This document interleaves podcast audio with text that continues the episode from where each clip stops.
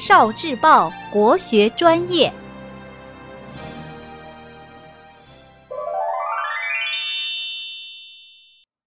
史记之西楚霸王项羽。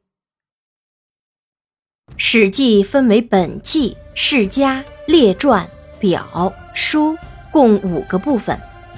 其中本纪记录了皇帝的生平事迹。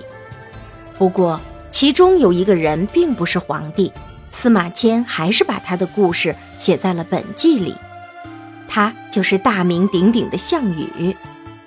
司马迁这样做。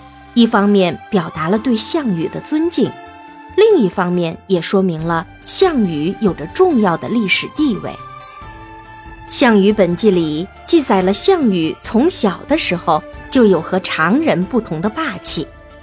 项羽名吉，字羽。他小的时候曾学习写字识字，没有学成就不学了，又学习剑术，也半途而废。他的叔叔项梁很生气，项籍却说：“写字能用来记姓名就行了，剑术也只能敌一个人，不值得学。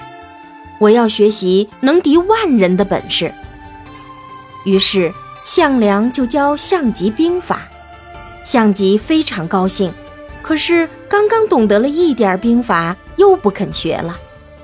后来。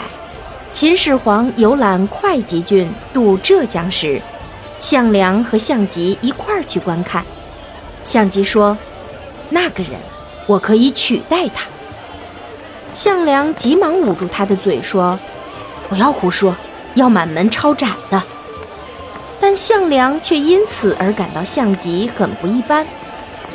后来，项羽果然做了西楚霸王，差一点一统天下。《史记·项羽本纪》里详细记录了项羽一生的辉煌事迹，同学们可以去看一看。